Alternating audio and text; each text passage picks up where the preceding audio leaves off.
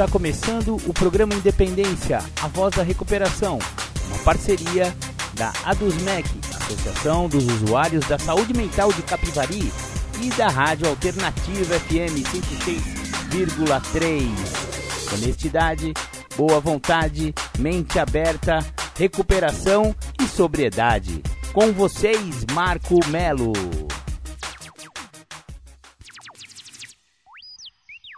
Marco Melo sou eu. Muito boa tarde, meu querido amigo, minha amiga, companheiro e companheira.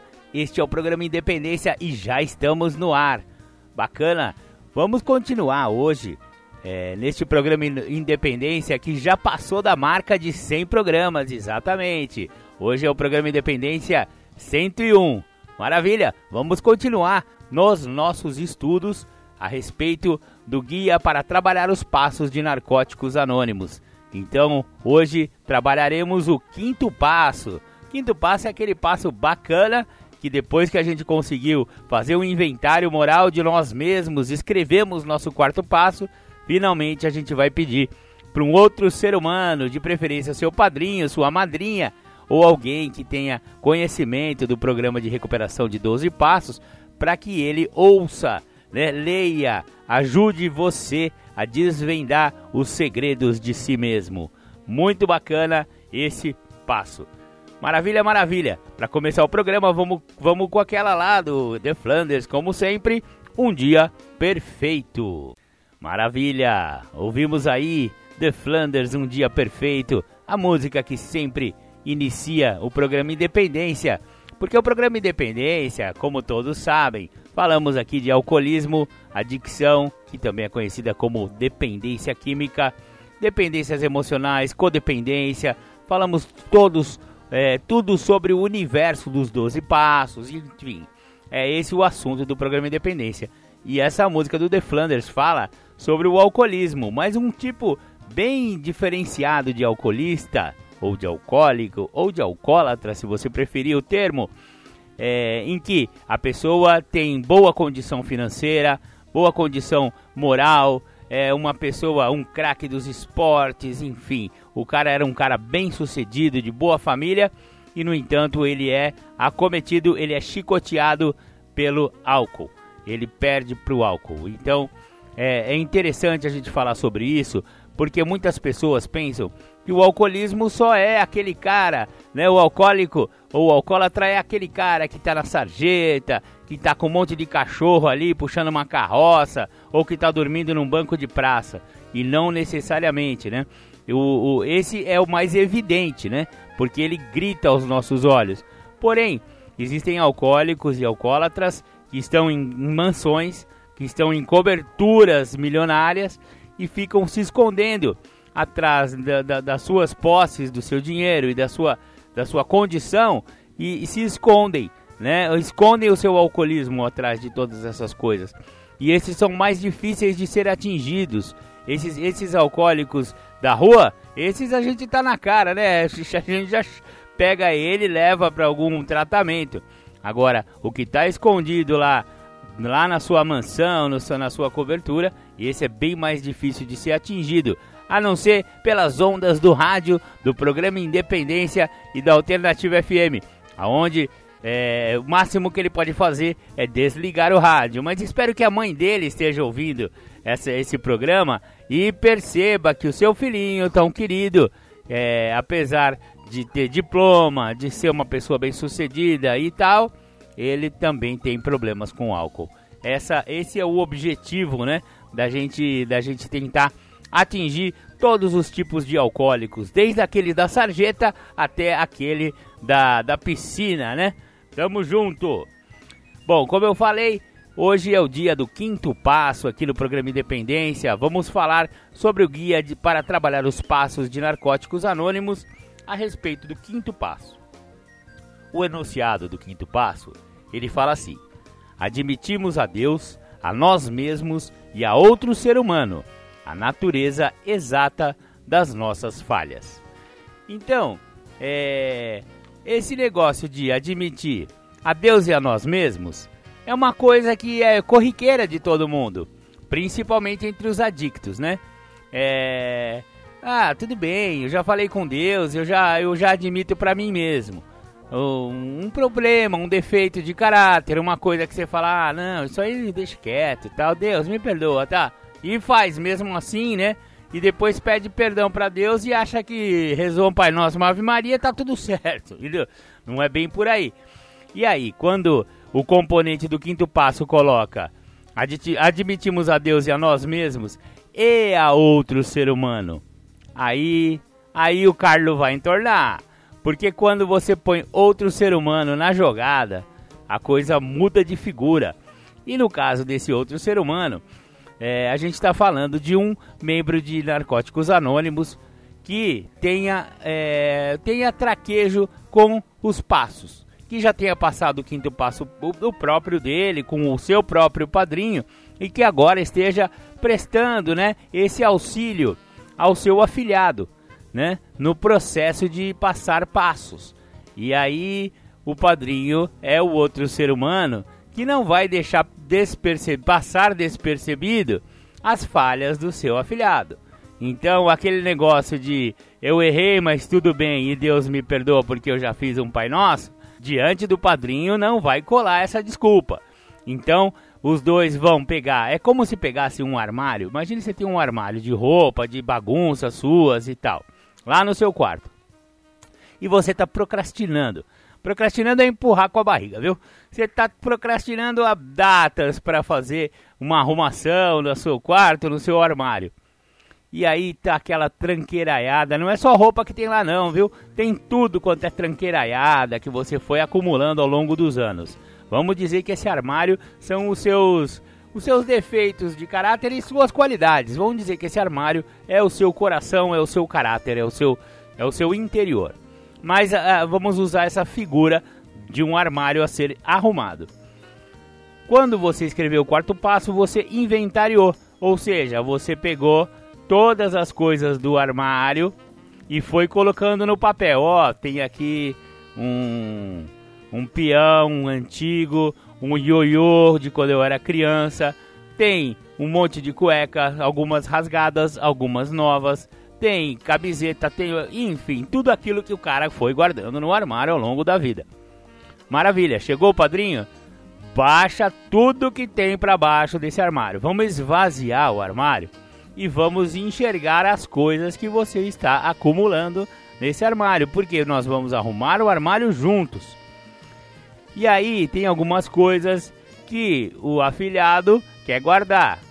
Só que ele olha lá e fala: Mas esse ioiô tá sem o, a, a, o cordão. Não tem por que você guardar esse ioiô, ele é lixo na verdade. Dá, dá, dá tchauzinho, porque esse ioiô tem algum fator sentimental pra esse ioiô? Não, não, é uma bobeira minha que eu guardo porque não sei o que. Então, beleza, vamos jogar fora isso aí. E aí começa, item por item, o padrinho vai ajudar a separar o que é útil, o que deve ser guardado, do que deve ser descartado. E vamos fazer então duas pilhinhas, porque as partes que têm que ser descartadas não vão ser jogadas no lixo logo agora porque não somos nós que nos livramos dos nossos próprios defeitos. Quem faz isso é o poder superior, que a maioria dos, dos adictos entende como Deus. E isso só vai acontecer lá no sétimo passo. Agora, o trabalho não é esse, não é para se livrar de defeito, é para conhecer os defeitos e colocar em duas pilhas separadas. As coisas que eu devo manter das coisas que eu devo descartar. Olha que, que bacana que é o quinto passo. Na verdade, é uma grande ajuda que você está fazendo para si mesmo e com a ajuda de outro ser humano, que é o seu padrinho, sua madrinha. Muito bacana. Então vamos lá ao passo.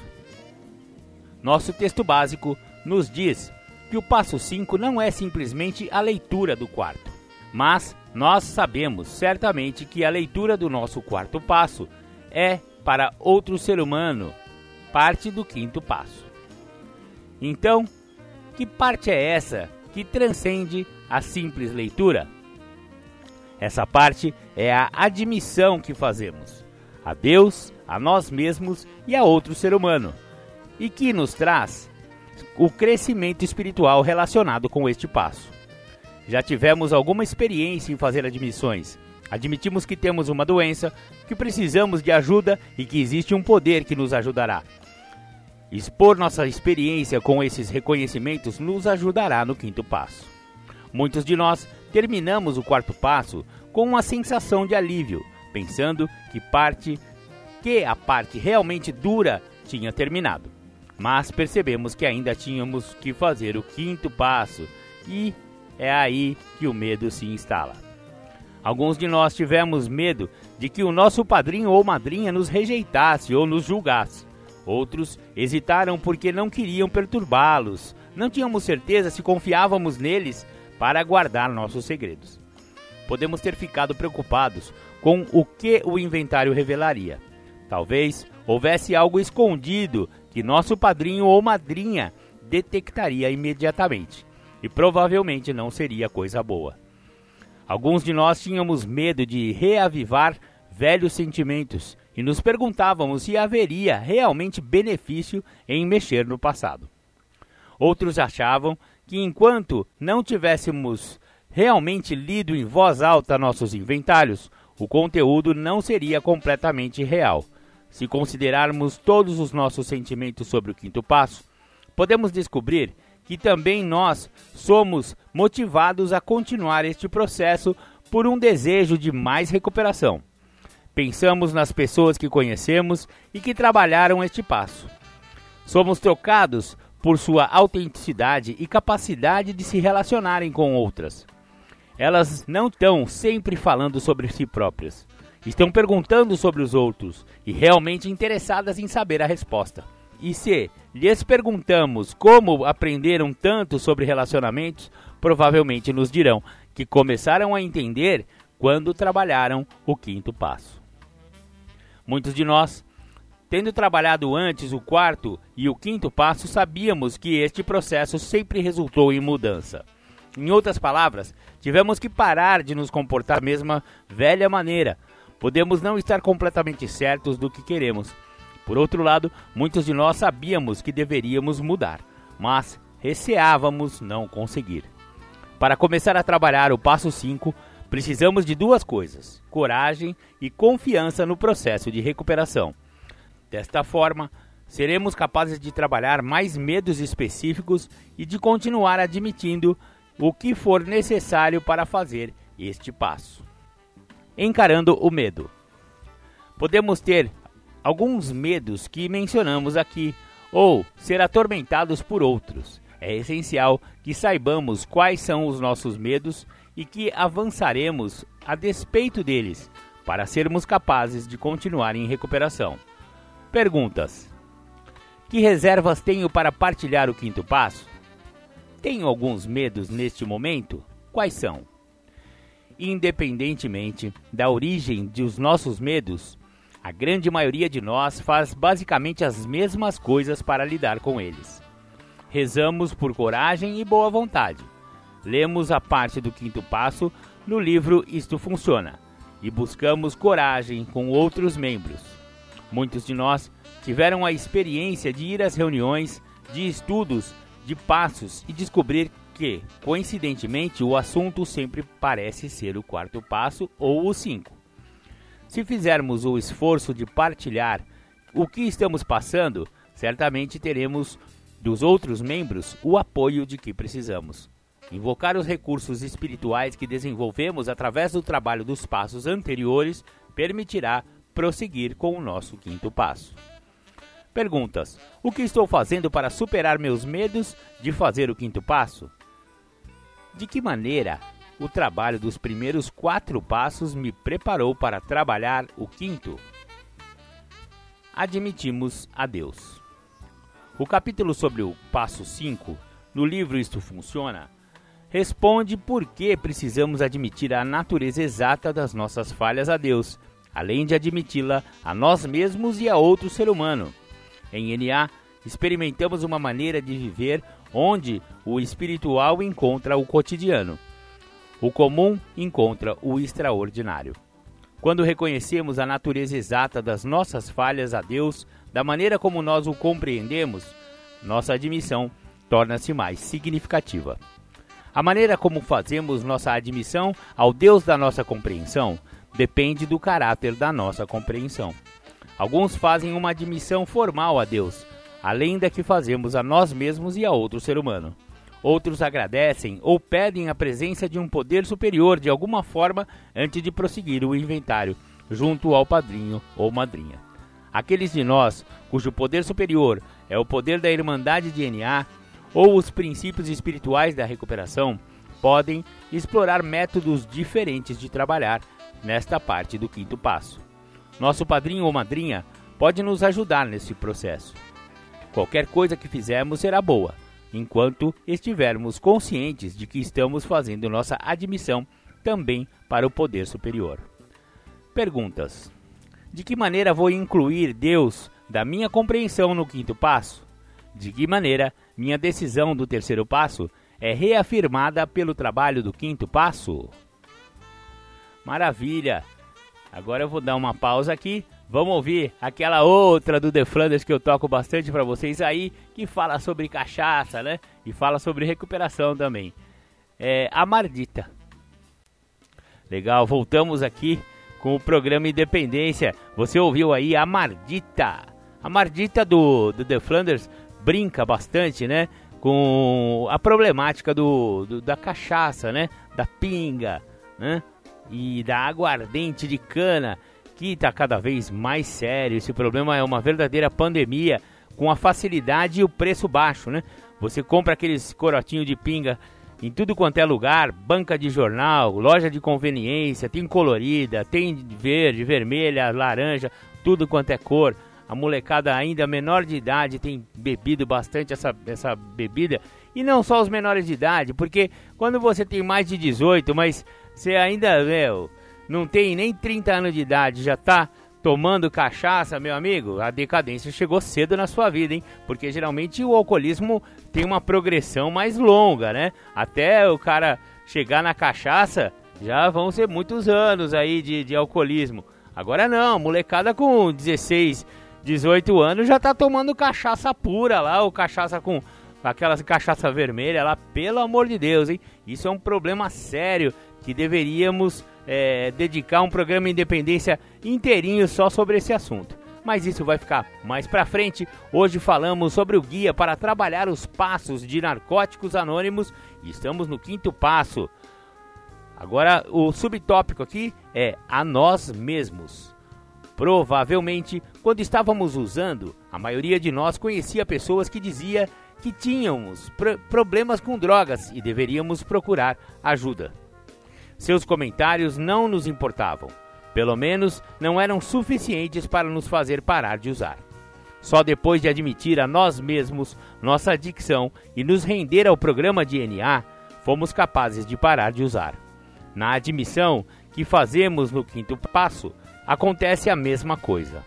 Pode ser que todos, do nosso cônjuge ao empregador ou padrinho, nos apontem o que estamos fazendo contra nós mesmos, Porém, só quando admitirmos para nosso eu mais profundo a natureza exata das nossas falhas é que teremos provavelmente a boa vontade ou capacidade de escolher outro caminho.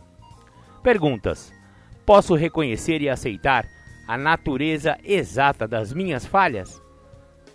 Como esta admissão mudará a direção da minha vida? E a outro ser humano. Como adictos, um dos maiores problemas que temos é perceber a diferença entre nossa responsabilidade e a dos outros. Culpamos-nos por catástrofes sobre as quais não tínhamos nenhum controle e, inversamente, com frequência, negamos a maneira como nos machucamos e ferimos outras pessoas.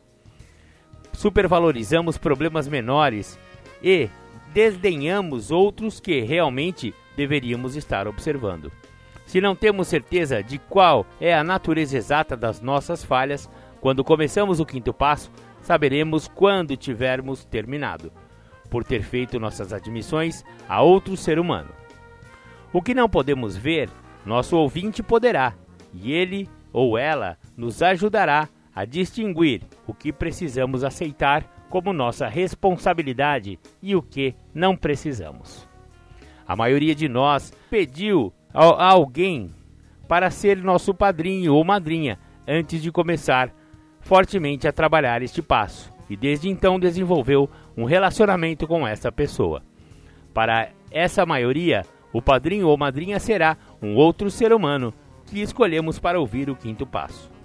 Ele ou ela nos ajudará a separar as coisas que eram das coisas que não eram da nossa responsabilidade.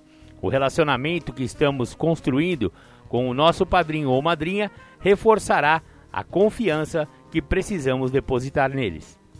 O valor terapêutico da ajuda de um adicto a outro é, com frequência, poderosamente demonstrado quando nosso padrinho ou madrinha expõe detalhes de seu próprio inventário, enquanto partilhamos o nosso. Isso contribui muito para nos assegurar que não estamos sozinhos e que não somos únicos.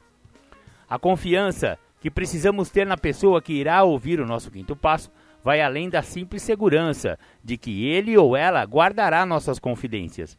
Precisamos confiar que nosso ouvinte responda adequadamente ao que estamos partilhando. Uma das principais razões pela qual tantos de nós escolhemos nossos padrinhos para ouvir nosso quinto passo é o fato de compreenderem o que estamos fazendo e, consequentemente, saberem exatamente que tipo de apoio precisamos durante este processo. Ao mesmo tempo, caso nosso padrinho ou madrinha seja o nosso ouvinte, isso ajudará a dar continuidade ao trabalho dos passos seguintes. Se, por qualquer razão, escolhemos outra pessoa para ouvir a admissão do nosso quinto passo, a qualificação da pessoa é a mesma que procuramos no nosso padrinho ou madrinha: capacidade de dar apoio sem minimizar nossa responsabilidade. Alguém que possa exercer uma influência constante. Se começarmos a nos sentir sobrecarregados durante o período do quinto passo, em resumo, alguém que tenha compaixão, integridade e percepção. Perguntas: Que qualidades meu ouvinte tem que são atraentes para mim? De que maneira o fato de essa pessoa possuir estas qualidades me ajudará a fazer minhas admissões mais efetivamente? Para a maioria de nós, desenvolver um relacionamento honesto é algo novo. Somos muito bons em fugir de relações de, na primeira ocasião em que alguém nos diz uma verdade dolorosa. Também somos bons em ter relações distantes e polidas sem nenhuma profundidade real. O quinto passo nos ajuda a desenvolver ligações honestas. Dizemos a verdade sobre quem somos e então vem a parte difícil. Ouvimos a resposta.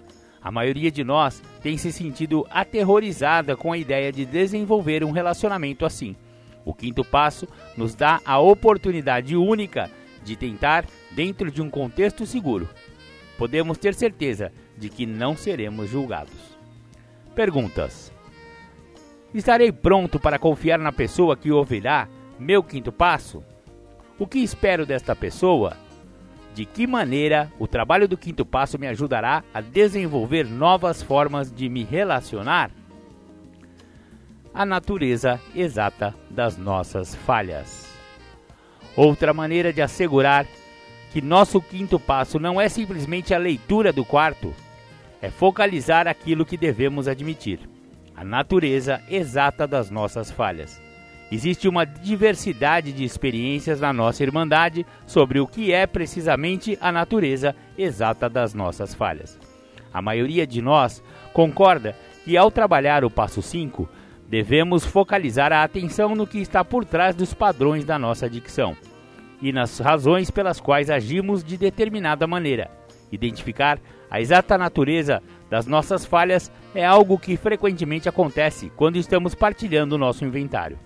Às vezes, a repetição de um mesmo tipo de situação revelará sua natureza exata.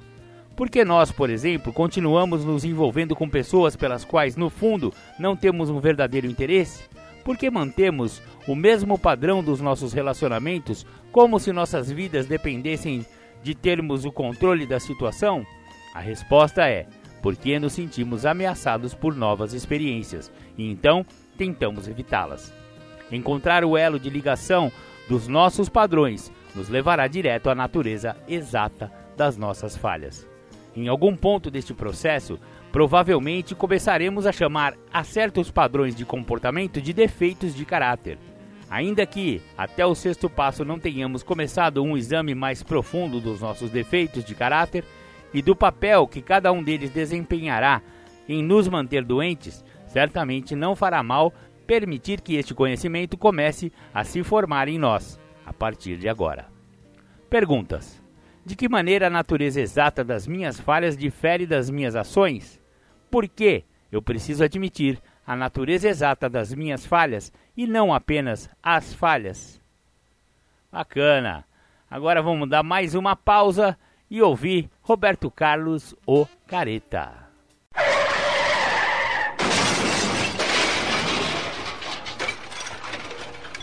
Você não precisa chegar no fundo do poço. Procure ajuda antes. Grupo Capivari de Alcoólicos Anônimos. Linha de ajuda 19 9 9461 1839. Frequente as reuniões. Rua André de Melo, número 286. Em poucos segundos, a vida pode se revelar para você. Enquanto isso, anote esse telefone: 0800 888 6262. Se você tem problemas com drogas, procure Narcóticos Anônimos. Nós podemos ajudar. Narcóticos Anônimos, www.na.org.br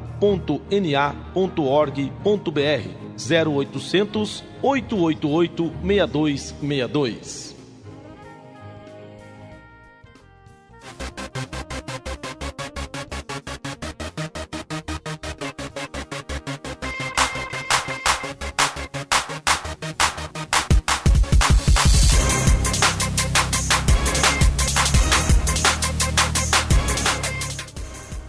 Voltamos a apresentar programa Independência, a voz da recuperação.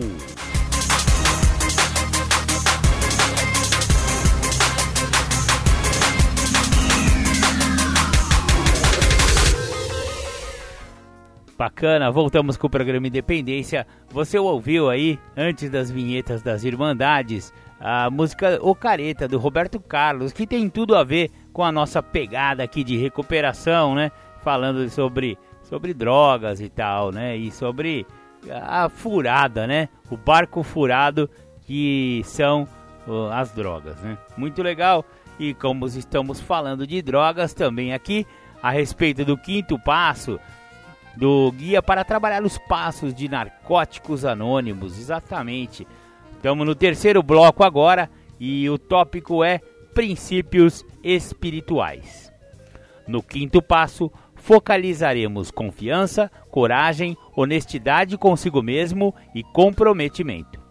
Praticar o princípio espiritual da confiança é essencial se quisermos contemplar o quinto passo. Como foi mencionado acima, provavelmente já teremos alguma experiência com o nosso padrinho ou madrinha que nos permita confiar nele ou nela o suficiente para prosseguir este passo. Mas e quanto às questões mais profundas que aparecem quando nos perguntamos se vale mesmo a pena trabalhar este passo? Teremos que confiar tanto no processo quanto na outra pessoa. Nem sempre a relação entre o quinto passo e o nosso desenvolvimento espiritual está clara para nós. Isto não significa que a ligação seja menos real. Porém, isso poderá tornar mais difícil nossa confiança no processo. Pergunta: Acredito que trabalhar o quinto passo de alguma maneira vá tornar minha vida melhor? Como? A coragem é um princípio que teremos de praticar para podermos começar este passo. Provavelmente precisaremos continuar recorrendo à nossa coragem periodicamente ao longo de nosso trabalho. Se recolocarmos o fone no gancho justamente quando íamos ligar para pedir ao nosso padrinho ou madrinha que ouvisse nossas admissões, é porque estamos sentindo medo e precisamos praticar nossa coragem. Quando estamos partilhando nosso inventário e vemos um parágrafo sobre o qual não queríamos falar a ninguém, precisamos ter a coragem para enfrentar este momento de medo e ir em frente, expondo todo o nosso inventário. Quando terminamos de falar sobre alguma coisa extremamente dolorosa e nossos sentimentos de vulnerabilidade são tão esmagadores que queremos nos fechar, antes mesmo de ouvir o que o nosso padrinho ou madrinha tem a nos dizer, estamos num momento de definição em nossa recuperação. Precisamos escolher o caminho da coragem. Isso vai influenciar o curso futuro das nossas vidas. Cada vez que sentimos medo, lembramos que ceder a ele quase sempre trouxe consequências negativas e, dessa vez, não seria diferente. Esta lembrança, por si só, deveria bastar para nos encorajar. Perguntas: Quais são as maneiras de encontrar coragem de que preciso para trabalhar este passo? De que maneira a prática do princípio da coragem ao trabalhar este passo afetará a minha recuperação? Já marquei uma data e lugar para o meu quinto passo? Quando? Onde? Praticar o princípio da honestidade é essencial quando admitimos a nós mesmos a natureza exata das nossas falhas. Da mesma maneira que não devemos dissociar das nossas emoções por medo da resposta do nosso ouvinte, também não podemos nos permitir reprimir nossas próprias reações. Precisamos nos permitir experimentar reações naturais e humanas diante do assunto em questão. Nossas vidas, enquanto adictos, elas foram tristes. Perdemos muito por causa da nossa adicção. Magoamos pessoas que amávamos por causa da nossa adicção. Essas contas essas constatações são dolorosas. Entretanto, se prestarmos atenção, provavelmente reconheceremos outro sentimento que está começando a despontar juntamente com a dor. Esperança. Finalmente, paramos de usar para lidar com nossos sentimentos, paramos de fugir deles e de nos fechar por sua causa. Agora, pela primeira vez, temos a chance de vivenciar nossos sentimentos com coragem, mesmo os mais dolorosos. Se fizermos isso, acabaremos nos sentindo melhor. Este é um dos paradoxos que, frequentemente, encontramos em recuperação. O que começa com dor termina com alegria e serenidade. Perguntas: De que maneiras no passado evitei ser honesto comigo? O que estou fazendo agora para me colocar no princípio da honestidade em prática? De que maneira uma visão mais realista de mim mesmo está relacionada com a humildade? Como a prática do princípio da honestidade ajuda minha autoaceitação? O princípio de comprometimento é demonstrado pela ação que praticarmos neste passo. Muitos assumimos falsos compromissos nas nossas vidas, feitos somente por conveniência, uma vez que não tínhamos a intenção de mantê-los nos momentos de dificuldade. A cada passo que damos no programa DNA, aprofundamos nosso compromisso prático e real com ele. Arranjar um padrinho ou madrinha, trabalhar os passos, encontrar um grupo de escolha e ir às reuniões. Cada uma dessas ações demonstra que estamos comprometidos com nossa recuperação de um modo prático e significativo. Pergunta: De que maneira partilhar meu inventário com meu padrinho ou madrinha reforça meu compromisso com o programa DNA? Seguindo em frente. Um dos muitos benefícios que recebemos ao trabalhar o passo 5 é um sentimento de autoaceitação. Claramente reconhecemos e somos hoje e nos aceitamos sem reservas. Só porque temos falhas em algumas áreas de nossas vidas não significa que não tenhamos valor.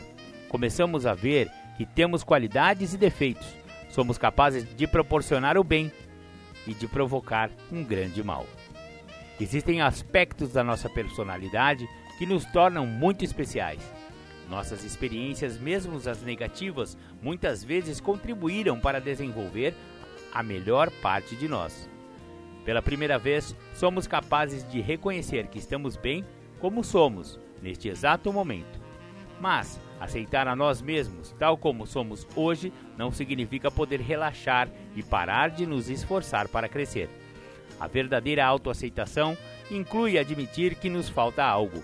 Não seria autoaceitação se acreditássemos que não temos mais nada a crescer. Isso seria negação. Então, reconhecemos nossas falhas e assumimos o compromisso de melhorar. Se quisermos ter mais compaixão, trabalhamos o princípio da compaixão. Se quisermos uma educação melhor, buscamos o tempo para aprender. Se quisermos ter mais amigos, arranjamos tempo para desenvolver nossos relacionamentos. Pergunta: De que maneira trabalhar o passo 5 aumentou minha humildade e autoaceitação? Ao terminar o passo 5, poderemos sentir uma sensação de alívio. Aliviamo-nos partilhando o que antes gastávamos muita energia para esconder. É verdade que nossos defeitos morrem à luz da exposição. A admissão de nossas falhas traz um sentido de liberdade, independentemente das circunstâncias externas das nossas vidas. Todos os nossos relacionamentos começam a mudar como resultado de trabalhar este passo. Precisamos especialmente reconhecer como mudou o relacionamento conosco, com o poder superior e com as outras pessoas. Perguntas de que maneira meu relacionamento com o poder superior mudou como resultado do trabalho do quinto passo? De que maneira meu relacionamento com meu padrinho ou madrinha mudou como resultado do trabalho do quinto passo? De que maneira minha visão de mim mesmo mudou como resultado de trabalhar este passo? Até que ponto desenvolvi amor e compaixão por mim mesmo e pelos outros?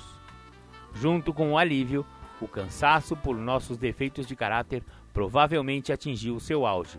Isso significa que estamos prontos, exatamente o que precisamos para começar o sexto passo.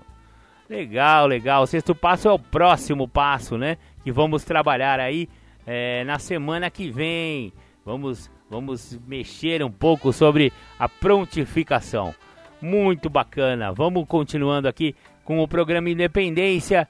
Agora é, eu vou passar para vocês prime a primeira temática do Júlio César Butti. Ele vai falar sobre é, quais os passos após uma recaída. Exatamente. Se você é, já é companheiro, já é membro de Alcoólicos Anônimos ou Narcóticos Anônimos e, e não deu assim, né, tanta, tanta atenção ao que as partilhas e aos depoimentos e em relação a tentar evitar a primeira dose, a primeira droga, é, o primeiro gole, né? E voltou ao uso ou voltou a beber. Então, este essa temática aqui vai ser para você. Ouçam aí então, Júlio César Butti, quais os passos após uma recaída. Falar de recaída, e tem uma parte da literatura que fala embora todos os adictos sejam basicamente do mesmo tipo, o grau da doença e o ritmo da recuperação diferem de indivíduo para indivíduo.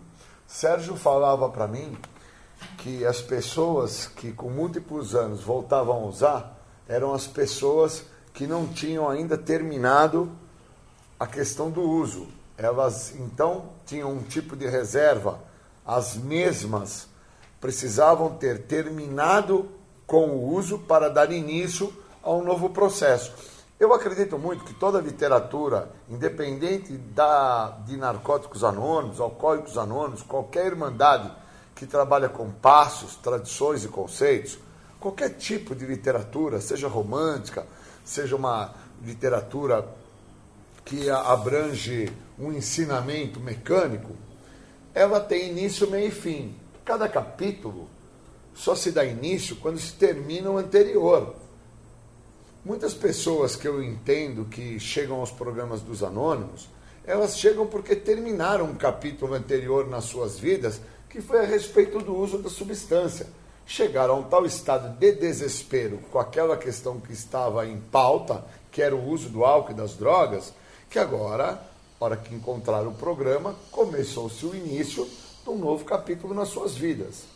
Mas eu tive contato com alguns amigos que voltaram a usar com múltiplos anos limpos e os mesmos tentaram construir uma ideia a qual eu fui procurar saber com meu padrinho o que, que ele achava disso. Pois o meu antigo padrinho, Sérgio, ele acreditava na ideia, comentamos e falamos muito disso enquanto ele estava vivo, sobre que pessoas com múltiplos anos acabavam retornando ao uso porque não tinham findado a questão com o químico. Por isso, depois de um vasto tempo em recuperação, onde tiveram ganhos, tiveram é, ascensão profissional, social, financeira, amorosa, os mesmos se vendo numa posição que dava a eles um alto engano na realidade, uma falsa interpretação de que estava tudo bem, os mesmos acreditavam que podiam voltar a fazer o uso. E não retomava-se a droga a qual tinha, de certa forma, conduzido os mesmos a chegar ao programa. Acabava-se voltando por uma substância que os mesmos nem entendiam os motivos que acabou se fazendo uso. E depois, no decorrer do processo, os mesmos acabavam até indo fazer uso de outras substâncias, a qual, quando ficaram limpos, no período que ficaram limpos, aquela substância, eles nem mesmo tinham tido contato. Eles passam a ter contato com um tipo de substância que vem fazer parte social, quer dizer, é inserido na humanidade no período que eles estão em sobriedade. Eu tenho 26 anos limpo e eu não tive contato com êxtase. Eu tive contato com ácidos. Eu tive contato com um outro tipo de substância lisérgica, mas não tive contato com êxtase. Porque quando eu entro em recuperação, não tinha o êxtase ainda. Aí eu em recuperação, o êxtase já se fazia parte. Isso eu acho muito interessante de pautar, porque algumas pessoas ficaram limpas antes da inclusão de alguns tipos de substâncias psicoativas e as mesmas acabam, depois de um vasto tempo em recuperação, um tempo de progresso, tendo um contato quando retornam ao uso. E o meu padrinho fala que são diversas as situações que se mostram para uma pessoa voltar ao uso mas a nossa literatura pauta que muitos vão perder entes queridos, vão chegar à falência, muitos vão ter problemas de saúde, mas que nada justifica voltar ao uso. A literatura fala isso. Por isso que fala na literatura que os adictos são de forma básica igual, mas a doença e o ritmo da recuperação diferem de um ao outro. Então, dentro dessa pauta, dentro desse entendimento do que está escrito na nossa literatura, eu acredito que nada justifique fazer com que uma pessoa volte ao uso. Mas alguns amigos que eu encontro na minha trajetória dos meus 26 anos limpos, pessoas que voltaram a usar com 20 anos, 14, uma grande amiga que voltou a usar com 27 anos, que me recebeu no programa, outros amigos de outros estados, ao procurá-los, o discurso dos mesmos é sempre de um afastamento daquilo que funciona. E quando eles me falam que o afastamento daquilo que funciona é, foi o que causou e trouxe a eles o estado onde eles vêm a chegar, a qual eles têm contato com situações que elas já se apresentavam no cotidiano deles, mas os mesmos não se atentaram que essas situações que se apresentavam no cotidiano deles, os mesmos passavam batidos por estas, sem perceber que existia uma importância de usar o programa nessas situações. Eram situações amorosas, eram situações financeiras, eram situações socioeconômicas, e os mesmos acabavam passando batido pelo processo de recuperação. E é extremamente importante entender isso. E quando eu me atento a isso, eu fico preocupado, por causa que dentro do meu tempo que eu me encontro sem uso de álcool e outras drogas, o que o Sérgio falou para mim é extremamente valioso. Será que alguns destes que ao passar pelas situações os mesmos passaram batido, não passaram batido porque o alto engano estava preservando eles, fazendo com que eles acreditassem que o medo de morrer era o que estava dando segurança a eles, ou então a situação de falência que se encontraram e hoje não estão mais nessa situação, se encontravam já com um retorno à sociedade, um retorno amoroso, um retorno financeiro, um retorno profissional e o, estavam assegurá-los na posição da questão da, de não voltar ao uso. Então, quando eu vou me atentando a isso e chamo o meu padrinho atual, tem 30 anos, que o mesmo não faz uso de nenhum tipo de substância psicoativa, incluindo o álcool, que para muitas pessoas o álcool difere-se do uso de substâncias químicas. Mas para pessoas que vivem o que o programa tem a oferecer, entende-se que qualquer tipo de substância alteradora de humor, independente de ser química ou alcoólica, se existe uma questão de mudança de humor, então é uma substância psicoativa. Ponto. Eu não posso ficar a pautar os mecanismos de defesa que eu posso até dar vida a eles no sentido de agora vou tomar uma cerveja sem álcool. Eu sou uma pessoa que estou há 26 anos limpo, não tomo cerveja sem álcool, com álcool, não tomo Red Bull, não tomo nenhum tipo de substância que eu entendo que são substâncias que visam uma mudança psíquica na pessoa. Quando eu vejo a propaganda que fala Red Bull te dar asas, eu entendo claramente que a ideia ali é de uma estimulação. E quando eu me vejo dentro da questão das propagandas que falam a cerveja sem teor alcoólico, eu me atento que eu nunca bebi pelo sabor, eu bebo pela sensação, o resultado final é o que me interessa. Então a recaída ela é um conjunto. Se ela é um conjunto, se ela é uma junção de vários fatores, e a literatura fala que nada justifica o uso, a morte de um ente querido, uma perda financeira, uma questão socioeconômica de abalo, uma questão de rompimento amoroso, nada justifica voltar ao uso. Porque aqueles que praticam o que o programa tem a oferecer encontraram uma nova maneira de viver e passam a viver uma vida muito melhor do que todas as vidas já vividas. Situação essa, então, que me determina que eu tive questões amorosas antes de entrar em recuperação, que agora eu me atento que eram situações que eu estava tendo um prazer, estava tendo um momento de alegria, de satisfação, e eu comemorava usando. E quando nessa mesma situação amorosa eu tinha um rompimento, uma exclusão, eu também comemorava usando aquela exclusão. Então eu usava na felicidade e usava na tristeza. Então, o que a literatura pauta, que nada justifica voltar ao uso, ela é extremamente válida a literatura.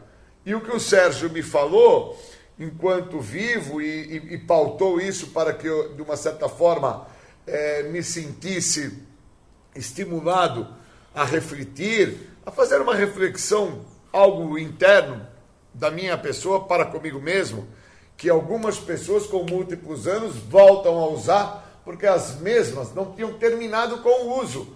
Elas pararam num ponto, um ponto esse que estrangulou a vida delas, um ponto que fez elas sentirem um tipo de dor e sofrimento, uma amargura muito profunda e que causou a elas um momento que elas assim falaram: chega com isso.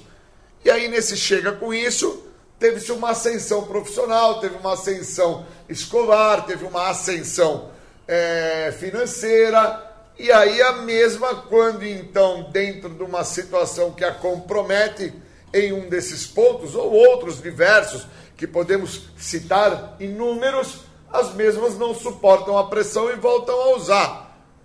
E o interessante é que o uso numa situação a qual eu não suporto a pressão me compromete muito. Por que, que me compromete? Porque se eu estou limpo há múltiplos anos e volto a usar, a dor e o sofrimento de ter retornado ao uso é extremamente profunda, é extremamente danosa, comprometedora. É algo que me faz sentir assim um abalo tremendo dentro do processo.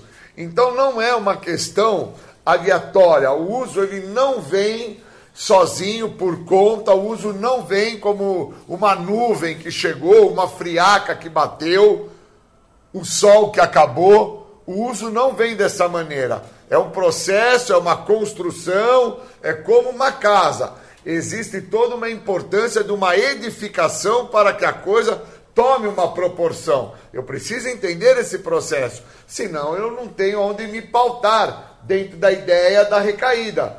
E eu com 26 anos, eu estou pautando essa questão da recaída, porque eu tenho percebido que momentos de melancolia, momentos de tristeza, momentos de amargura, são realmente momentos de grande estimulação para se procurar um alívio imediato naquela situação. E eu percebo que eu uso o que o programa tem a me oferecer. Enquanto eu usar o que o programa tem a me oferecer, eu não tenho nada a temer. Mas no momento que eu não tenho mais o ganho, a satisfação com o que o programa me oferece, que são as ações criativas que o programa me dá, é a compreensão sobre a capacidade que eu tenho hoje de interação social, a capacidade que eu tenho hoje da leitura, a capacidade que eu tenho hoje de fazer parte daquilo que, obviamente, enquanto eu viver, eu não tenho que ter nada a temer, que é o programa. Enquanto eu tenho isso esclarecido dentro disso que eu sou, eu estou pautado com segurança. E o processo de segurança é um processo de continuidade. É a leitura, é o apadrinhamento, é a troca de experiência, é viver realmente o que o programa me oferece. Por isso que eu acredito que Estar em recuperação é como fala na literatura, não é somente apenas uma questão de não usar droga. E outros acreditam que a questão da recaída é o fracasso total, porque os mesmos, eu me incluo, se não se atentar ao processo que o leva a recair e ao processo que se tem que viver para se obter a recuperação, nunca vai se conseguir pautar os motivos a qual eu parei de usar. Eu preciso acreditar piedosamente que eu não parei de usar porque eu cheguei numa situação de total desconforto. Eu preciso entender que eu não retorno a usar com vasto tempo de recuperação porque eu adquiri uma nova situação de desconforto. Eu preciso entender qual o caminho que me leva a ficar em recuperação e qual o caminho que eu construo para voltar ao uso. Se eu não conseguir identificar isso, eu estou fadado a começar a sofrer dos horrores desta doença. Porque isso mostra que a prática do programa não está sendo de efetividade. Admitir a minha impotência, reconhecer a minha perda de senso de limite, interpretar que a minha egocentricidade é que me manda, ter a compreensão de quem eu sou no momento onde eu me encontro, o que eu estou fazendo para com que o, que o programa me oferece, pode ser a grande chave para com que eu não tenha o desprazer de perder o meu maior benefício, que é o meu tempo limpo. Então eu queria agradecer muito a, a poder falar sobre recaída, porque recaída e recuperação, ela é como uma moeda. Da mesma maneira que eu posso estar com a moeda com a cara virada para mim na palma da minha mão, eu estou a ser ferido pela coroa que está ao outro lado da moeda. E da mesma maneira que eu posso estar é, com a coroa virado para cima para não me ferir, eu estou com a cara sem enxergar nada, com a cara tampada da moeda. Recuperação e recaída da mesma moeda. Queria agradecer e bons momentos.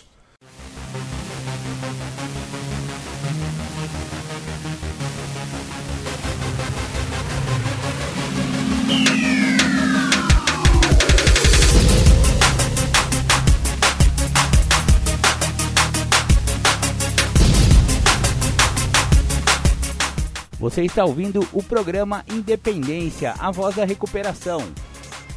Para participar ou tirar suas dúvidas, ligue 3492 3717 ou então pelo WhatsApp 99650 1063. Legal. Voltamos com o programa Independência. Antes do intervalo, você ouviu Júlio César falando sobre recaída. Muita propriedade Júlio César tem ao falar de passos e do programa de Narcóticos Anônimos. Parabéns, Julião, e muito obrigado pelas participações aí que você faz no nosso programa Independência. Bacana, bacana. Agora eu vou botar meu amigo Bruno Góes, como tem ficado de praxe aqui no programa Independência, na segunda parte, né, do programa. A gente coloca o Bruno falando sobre algum assunto a respeito de codependência ou de adicção. Hoje ele vai falar sobre cheguei em casa e descobri que ele vendeu tudo. Ah, isso vai para as mamães e papais aí que tem um filho adicto, que está na ativa e está naquela fase muito severa da adicção e que já está vendendo as coisas de casa, né? Já roubou o bujão de gás, já roubou as roupas da, da, da irmã, enfim, um monte de coisa que ele vai afanando para poder trocar por droga na biqueira. É, essa situação é muito triste, é muito trágica, né? Então, vamos ouvir aí o que, que Bruno Góes vai falar sobre esse assunto. Muito bem-vindos, muito bem-vindas. Estamos iniciando mais uma vez o nosso encontro aqui é, pelo YouTube. Semanalmente a gente está fazendo esse bate-papo aqui, esse super encontro muito legal, muito agradável, para poder ajudar você é, que ainda busca né, um meio, uma maneira de ajudar o adicto ou até mesmo de encontrar um caminho para você é, ter uma vida melhor, ter é, é, mais condições de poder ajudar o seu adicto aí. Então, assim, é um tema um tanto quanto polêmico, né? É um tema que gera muitas controvérsias, porque é, existe algumas pessoas que têm um, um, uma ideia um pouco mais acolhedora, né? Normalmente são mães, né? Que ficam mais reféns ali dessa situação. É, e existe aquelas pessoas que já são um pouco mais radicais, né? Não, chama a polícia, bota para fora e tal. E aí, dentro desse tema, né? Cheguei em casa e descobri que ele, vendi, que ele vendeu tudo, né? Perdi tudo, ele acabou com tudo, ele destruiu tudo. O que fazer? A gente vai tentar entender não simplesmente o fato isolado, né? Porque é, eu acredito que, na verdade, antes de chegar nessa condição, né? Antes de chegar nessa situação, é, houve uma trajetória. Isso não aconteceu na vida dele e nem na sua do dia para noite, né? Houve um caminho a ser percorrido, né? Ele ele não começou a roubar e, e, e, no primeiro roubo ele já roubou tudo dentro de casa, né? Ele não começou a tirar as coisas e na primeira vez ele já tirou tudo. Não, houve uma trajetória. E é justamente sobre isso que nós vamos falar, é, porque eu compreendo né, é, é, baseado na minha experiência, que quando eu consigo entender a trajetória, entender as motivações, olhar a situação por uma outra perspectiva, fica muito mais fácil eu encontrar a solução. Até porque, assim, é, a gente precisa compreender que não existe um manual específico, né? as pessoas me perguntam muito assim: ah, Bruno, ele roubou as coisas dentro de casa, o que, que eu devo fazer? Ah, porque é, ele quer fumar cigarro, o que é que eu devo fazer? Ah, porque ele pediu para sair da clínica, o que é que eu devo fazer? E a gente precisa entender que, que nem tudo vai ter uma resposta exata, né? Nem tudo é, a, gente vai conseguir acertar. Até porque nós estamos falando de pessoas, né? E aí se torna é, muito complicado. É, é, nós, seres humanos, não, não, não, temos um manual, né? Não, não tem, muito menos o adicto, né? O adicto é um indivíduo extremamente complexo, eu diria mais complexo até do que uma pessoa não adicta. E pelo fato de ser um indivíduo extremamente complexo, fica mais difícil ainda da gente lidar com ele ali. Né? O adicto ele toma atitudes, ele age de maneiras que muitas das vezes a gente não espera combina as coisas e não cumpre, é, não se responsabiliza pelas suas atitudes, culpa outras pessoas, né, responsabiliza pessoas que não têm nada a ver por problemas que ele mesmo causou, né? Então, o adicto ele tem uma maneira diferente de pensar, porque as pessoas elas tendem a esperar o extremo, né? As pessoas elas tendem a esperar uma situação crítica para tomar uma atitude. E o problema é que quando chega nesse extremo, muitas das vezes não tem mais o que fazer, entre aspas, né? Ou eu tenho que tomar uma atitude muito drástica. Eu tenho que tomar um, uma atitude muito drástica porque uma situação extrema requer uma atitude drástica. Se eu tivesse feito mudanças durante a trajetória, durante o processo, certamente não precisaria chegar a tal extremo. Então é justamente sobre isso que eu vou falar aqui hoje. Eu quero que vocês compreendam que o adicto, né? O adicto por si só, ele não pensa igual você. Ele não pensa, ele pensa de uma maneira diferente. E por dois motivos ele pensa de maneira diferente. Primeiro motivo porque ele não é você. Ele tem uma vivência diferente, ele tem experiências diferentes, ele tem uma história diferente. Ou seja, é, por mais que vocês tenham é, vivenciado muito tempo junto, ainda assim a experiência de vida dele é diferente, então esse é o primeiro motivo pelo qual ele não pensa igual você. E o segundo motivo é porque ele é adicto. na mente do adicto circula um negócio chamado obsessão. O adicto ele é tendencioso a se tornar obcecado, né? Então é muito comum você pegar é, é, um adicto e olhar na sua trajetória de vida, né? Desde os primeiros momentos ali, 6, 7, 8 anos de idade, né? Você consegue enxergar com muita facilidade que nesse período já existia obsessão. É, nesse processo de desenvolvimento não foi igual a das pessoas não adictas. O processo de desenvolvimento do adicto ele é diferente. Logo, é, eu consigo falar sobre isso e eu falo sobre isso com muita é, é, certeza porque eu sou adicto e eu olho para minha trajetória, eu estudo a minha trajetória, eu falo da minha trajetória, eu partilho a minha trajetória há mais de 17 anos. Então, é, para mim é muito nítido isso, né? É, eu sempre falo das três características: obsessão, compulsão e ego, mas eu gostaria que nesse momento vocês focassem na ideia da obsessão. E quando a gente fala de obsessão, precisamos compreender que obsessão é um fluxo inesgotável de pensamento. Isso não significa que seja sobre a droga. Existe obsessão por qualquer outra coisa. Né? Eu me lembro, por exemplo, de um momento da minha vida onde eu ainda era bastante criança e, e a minha família não estava vivendo um momento financeiro muito bom, as coisas não estavam muito fáceis, e, e nesse momento é, eu me lembro que eu, eu queria de qualquer jeito o tal do bichinho virtual, né? Mais conhecido por Tamagotchi. Na época era o sucesso, todo mundo tinha o seu Tamagotchi. E para mim não importava o que é que estava acontecendo em casa. Eu não estava nem aí para o que estava acontecendo em casa. Eu nem sequer me dava o trabalho de pensar sobre o que estava acontecendo em casa. A única coisa que me interessava era o Tamagotchi. E aí é, eu me lembro de um momento que estava tendo meio que uma reunião de família ali, né? Meus pais, meus irmãos e tal. Eu não lembro muito bem o que é que eles estavam fazendo, mas imagino eu que aquele momento era para tomar algumas decisões, decidir, né? As contas queriam ser pagas e tal. E eu fazendo escândalo porque eu queria o Tamagotchi de qualquer jeito. Eu queria aquele bichinho virtual. E para o adicto não existe esse limite. O adicto ele ultrapassa, ele vai além, ele vive intensamente esse desejo. Eu quero, eu quero, eu quero, eu quero, eu quero.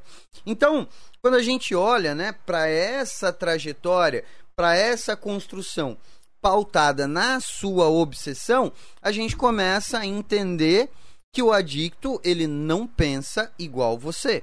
Por mais que a codependência, como eu falei, por exemplo, na, no encontro passado, na semana passada, ah, o codependente ele desenvolve padrões de comportamento semelhantes ao do adicto. O codependente também desenvolve obsessão, compulsão e ego e tal.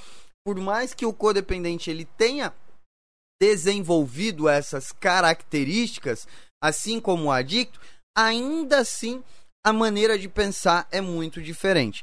Logo, é, muita coisa que o adicto faz não vai fazer sentido para você.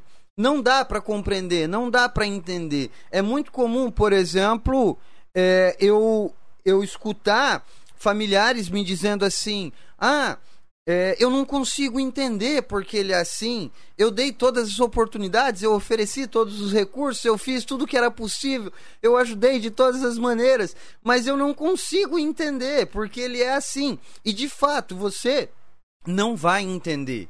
Mas ele prometeu para mim, ele falou que ele ia fazer, mas ele assumiu um compromisso comigo. Por que é que ele não cumpriu? Por que é que ele não cumpre a palavra dele? Então, assim, ele não, você não vai conseguir entender. Não adianta. Ele pensa diferente, a maneira dele de viver é diferente e só faz sentido para ele, para ele, para ele. E aí, é, a gente precisa entender que dentro desse, desse, desse processo dentro dessa é, é, trajetória de vida, né? É, independente do adicto estar em recuperação ou não, essas características elas sempre irão existir, sempre irão existir. Por isso que o adicto ele precisa de uma manutenção do seu processo de tratamento. E isso pode ser feito através de grupos narcóticos anônimos, alcoólicos anônimos, consultório psicológico, consultório médico, desde que sejam profissionais especializados. Eu, particularmente, gosto muito dos grupos anônimos, acho que é o suficiente. Mas, enfim, de qualquer forma, a manutenção ela é necessária justamente por conta dessas características. E aí, é, quando a gente tem o adicto que está no uso de substância, que está no uso de droga, se torna pior ainda. E por que, que se torna pior? Existe um motivo muito claro. Eu falei aqui sobre a obsessão. A obsessão é o fluxo inesgotável de pensamento, né? E nem tudo aquilo que o adicto vai desejar ao longo do seu processo de vida será suprido. Muito pelo contrário. Na, na grande maioria das vezes, não será suprido. Ele não vai conseguir realizar. Ele vai ficar obcecado por um monte de coisas e não vai conseguir suprir. O que é que acontece quando eu quero muito algo e eu não consigo alcançar isso, eu não o tenho? Gera um vazio, gera um desconforto, gera um mal-estar. Esse vazio, ele precisa ser preenchido de alguma maneira. E nós, adictos, encontramos isso com muita facilidade no uso de drogas. Nós, adictos, encontramos esse preenchimento desse espaço que a obsessão deixa na nossa vida através do uso de drogas. Então, é, é, há uma necessidade natural humana pela busca do prazer, isso faz parte do ser humano, mas o adicto ele tem uma necessidade maior pela sua obsessão. Logo, ele encontra a substância e, por mais que é, as pessoas façam uma classificação, né? É, tem droga que é mais leve, tem droga que é mais pesada, isso, aquilo, e isso de fato é uma verdade quando se fala de uma forma mais técnica, né? Com relação ao quanto ofende ou agride o meu corpo, o meu organismo. Então, olhando dessa ótica, de fato existe droga mais pesada e droga mais leve, mas quando se fala de doença, não existe essa classificação. E aí, eu, eu, eu quero que vocês compreendam que quando o adicto encontra a droga, é amor à primeira vista. Ele tem um vazio imenso. Ele tem um monte de vontade, um monte de desejo que não foi suprido. Ele tem um monte de idealização que não foi para lugar nenhum. Logo, ele encontra uma fonte de prazer imediato que proporciona a ele uma quantidade de prazer que o corpo, de forma natural, é impossível de proporcionar. Então, para você, por exemplo, que não é adicto, um jantar em família, uma reunião em família, é, um passeio, essas coisas que geram prazer para você e muitas das vezes você fala: Nossa, mas eu preparei um almoço tão legal para ele, tão bacana, fiz a comida que ele mais gosta e ele não deu importância nenhuma, é porque para você isso é muito prazeroso, é quase que o ápice do prazer para você, mas para ele que já encontrou uma fonte, né? Uma fonte que não é natural, que gera muito mais prazer, é óbvio que para ele vai ser mais interessante aquela outra fonte, né? Então é, é como é como o processo de quem toma anabolizante, né? O processo do anabolizante no corpo é através de drogas injetáveis, né? E aí o corpo ele para de produzir alguns hormônios e você passa a injetar hormônio no seu corpo. Então, é, é, o anabolizante ele funciona dessa forma, né? Eu tomo uma droga para que o meu corpo pare de produzir e eu começo a injetar hormônio de maneira artificial. A droga é a mesma coisa. De tanto ele começar a injetar é, felicidade, né, euforia, é, prazer de maneira artificial, o corpo entende que não precisa produzir. Então ele encontra ali uma fonte de prazer muito grande, de forma artificial, e o corpo para de produzir prazer e satisfação naquilo que deveria ser motivo de prazer e satisfação. Inclusive, é muito comum para adictos que iniciou um processo de tratamento, né? Tá ali seis meses, um ano, dois anos limpo, é, essas coisas que é prazeroso para a família não ter sentido nenhum para o adicto. Para ele não significa nada, porque o corpo desaprendeu a gerar prazer. O corpo não sabe mais o que é ter prazer de forma natural. só sabe o que é ter prazer de forma artificial. Então, quando o adicto encontra a droga, é, para ele é a solução de todos os problemas. Existe um vazio muito grande provocado pela obsessão, ele encontrou a droga, a droga preenche esse vazio e a sensação é maravilhosa. Talvez vocês falem assim: nossa, Bruno, como você está falando que a sensação é maravilhosa, droga é tão ruim. Não, não é. Droga foi criada para proporcionar prazer e satisfação. Se fosse ruim, não vendia o tanto que vende. Só vende porque provoca muito prazer, muito prazer. Então, é, é, de uma maneira mais técnica, né, para o nosso corpo, é muito prazeroso. E aí, o que é que acontece? ele desenvolve um negócio chamado compulsão. A compulsão aparece e aí ele não consegue frear. O que é a compulsão? A compulsão é o resultado da minha obsessão colocada em prática. Eu começo a fazer algo excessivamente. Eu começo a fazer muito, muito, muito, muito, muito. Né? Aonde é que a gente encontra a compulsão do adicto? Não é só no uso de droga. É comum, por exemplo, você escutar familiares dizendo assim: Nossa, mas ele trabalha tanto, ele é tão trabalhador. E aí você vai ver o adicto trabalha das 6 da manhã às 10 da noite, todos os dias, de segunda a domingo. E aí ele não dá atenção para a família, ele não dá atenção para os filhos, ele não dá atenção para o pai, para a mãe. Ele não faz mais nada da vida dele a não ser trabalhar o que é que vem no final do trabalho? O que é que acontece no final do trabalho? Ele recebe bufunfa, grana, além do reconhecimento. Reconhecimento, bufunfa e grana é fonte de prazer. E aí ele desenvolve compulsão pelo trabalho. É comum. Aquilo que deveria ser bom passa a ser ruim também. Então, é, seguindo a linha de raciocínio, eu tenho uma pessoa, eu tenho um indivíduo que tem uma obsessão. Como consequência dessa obsessão, ele desenvolve um negócio chamado compulsão. Logo, esse indivíduo, para que ele possa sustentar essa maneira maluca de viver em função da sua obsessão e da sua compulsão, ele precisa começar a anular algumas coisas. E as primeiras coisas que o adicto começa a anular, elas são quase que imperceptíveis. E é aí é onde mora o problema.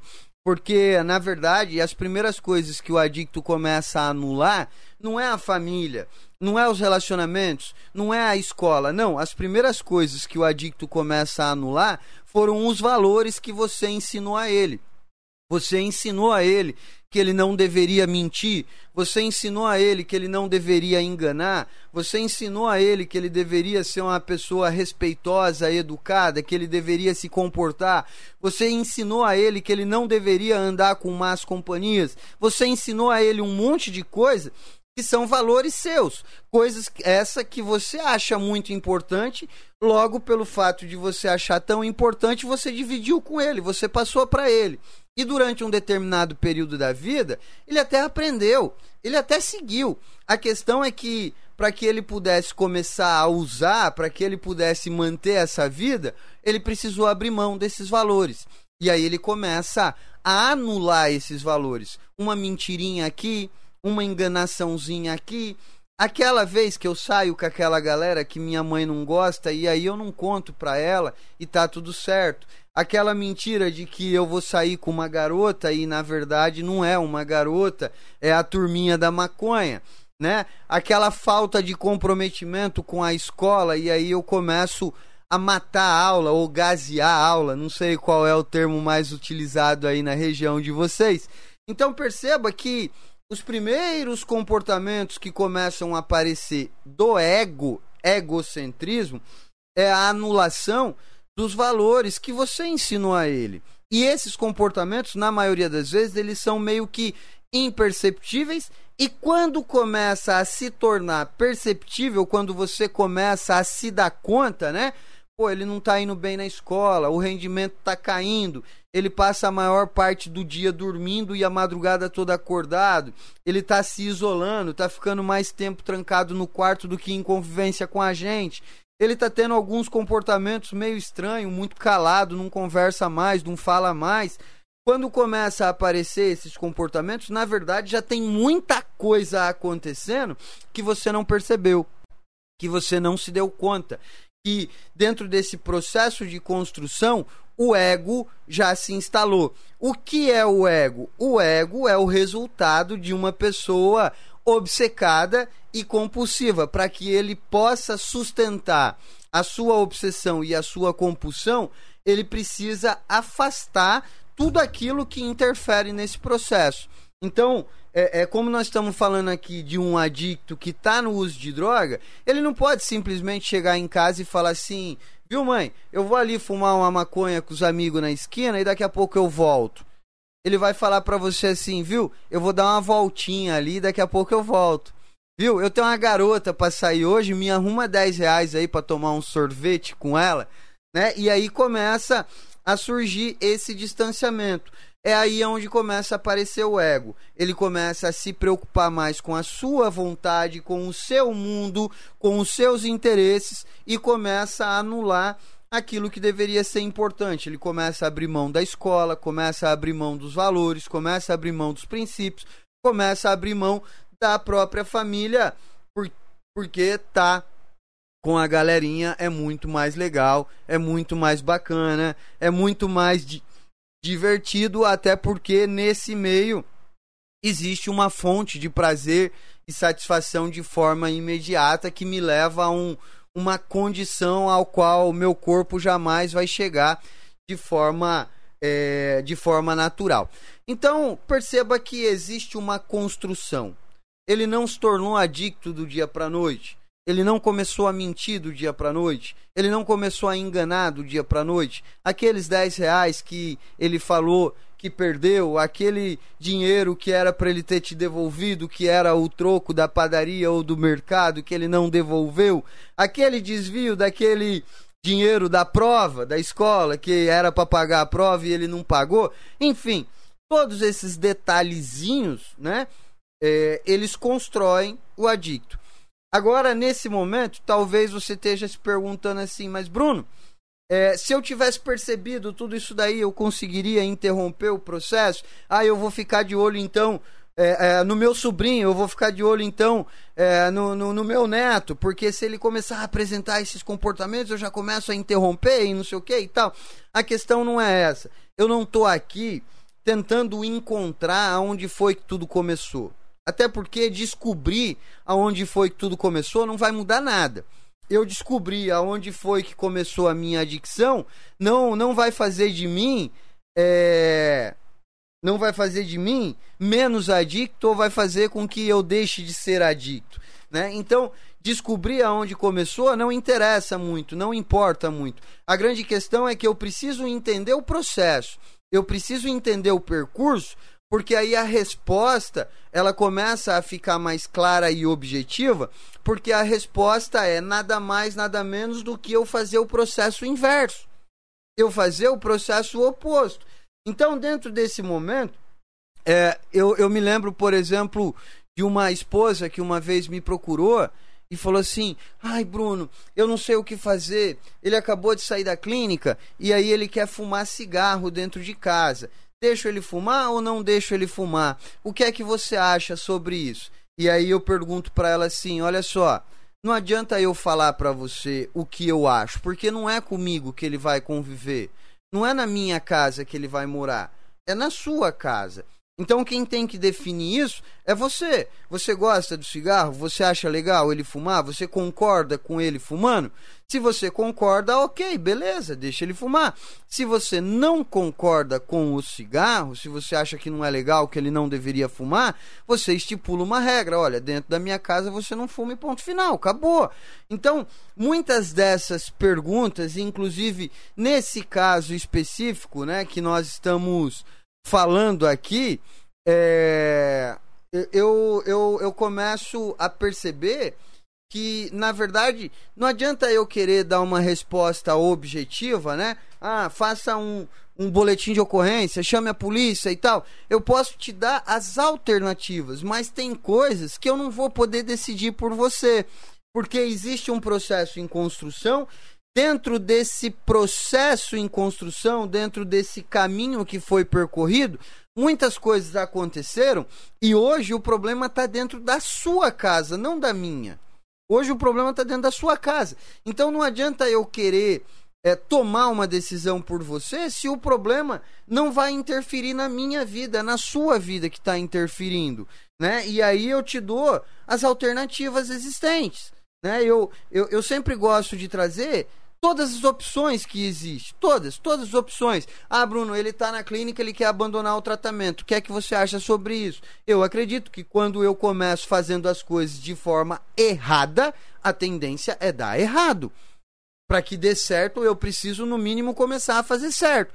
Ah, mas eu não gosto muito da clínica, a clínica não é legal, a clínica não, não tem oferecido o trabalho que eu procuro. Ah, porque eu tive muito problema com a clínica. Percebe que há muitas variáveis nesse contexto que fica difícil para eu afirmar algo. Então eu gosto de trazer as possibilidades. Então nós estamos falando aqui sobre um problema um tanto quanto comum, né? Muito familiar, muitas pessoas passam por isso. Cheguei em casa e descobri que ele vendeu tudo, descobri que ele acabou com tudo, acabou com a sua vida profissional, vendeu os móveis de casa, geladeira, fogão, televisão e destruiu tudo. E aí o que é que eu faço agora, né? Como eu falei, é, existe um processo. O processo já aconteceu e nós chegamos numa situação extrema.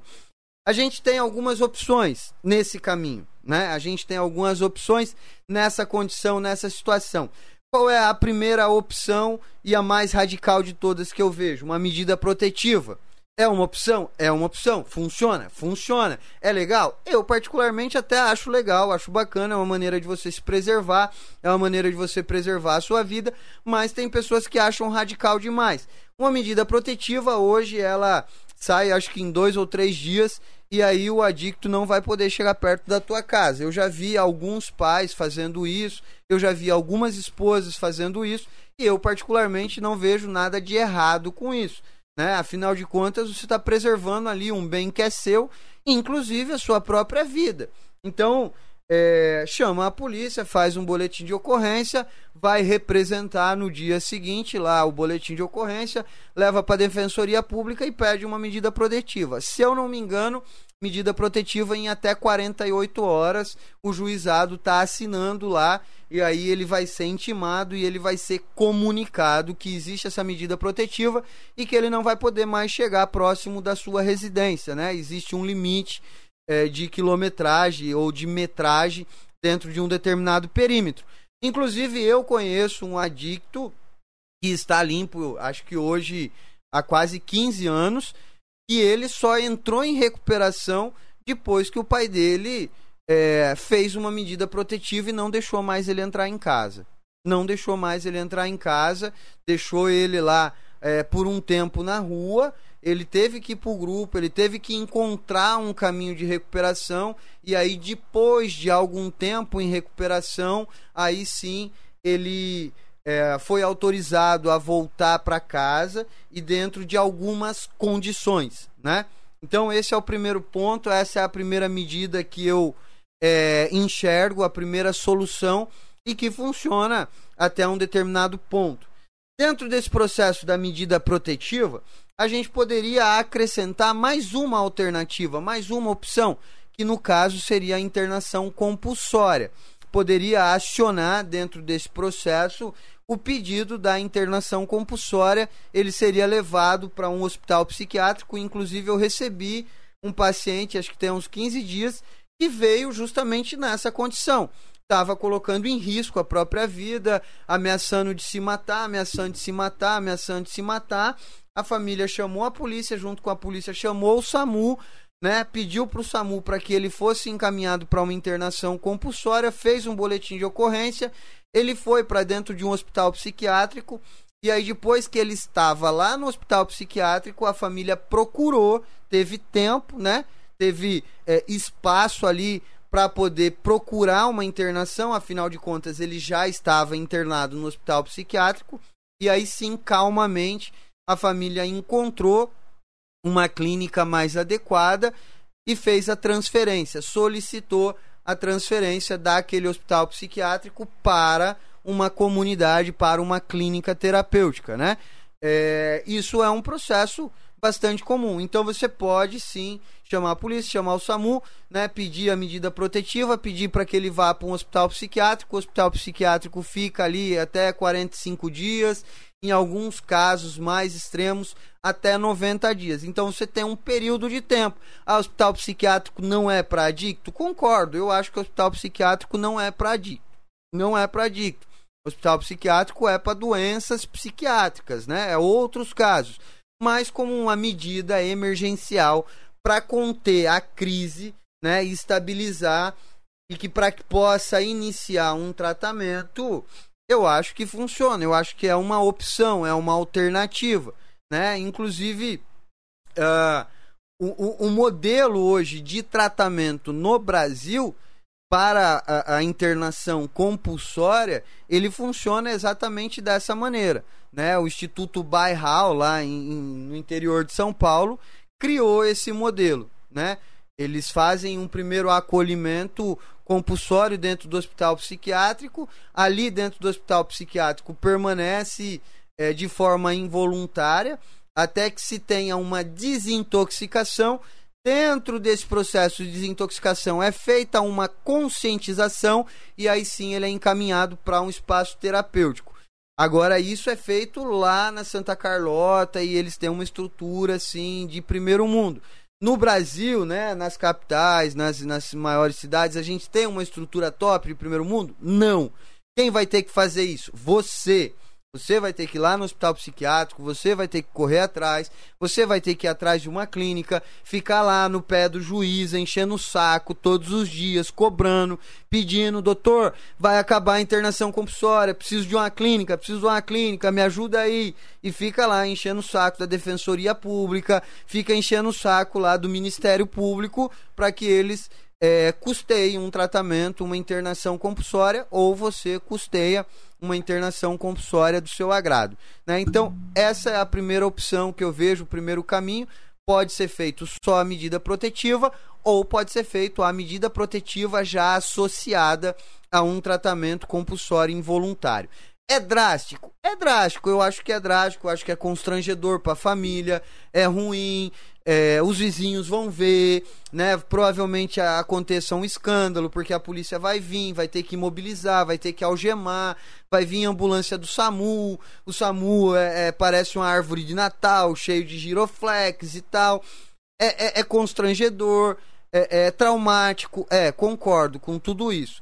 Mas, mas estamos falando de uma situação grave. Estamos falando de uma situação crítica. Estamos falando de uma situação que chegou num extremo. E aí é uma questão de escolha. Ou eu continuo vivendo dessa maneira, ou eu é, tomo uma atitude, né? Tomo uma atitude. Primeira medida que eu falei é a, a, a medida protetiva é, somatizada aí a uma internação involuntária. Segunda medida seria a internação voluntária propriamente dita através de uma clínica, né? Através de uma comunidade, de uma clínica terapêutica especializada, né? E aí você aciona lá a remoção e tal. O que eu não acho muito legal. Por que, que eu não acho muito legal? Porque você está numa situação difícil, você está numa situação de estresse, você não tem tempo.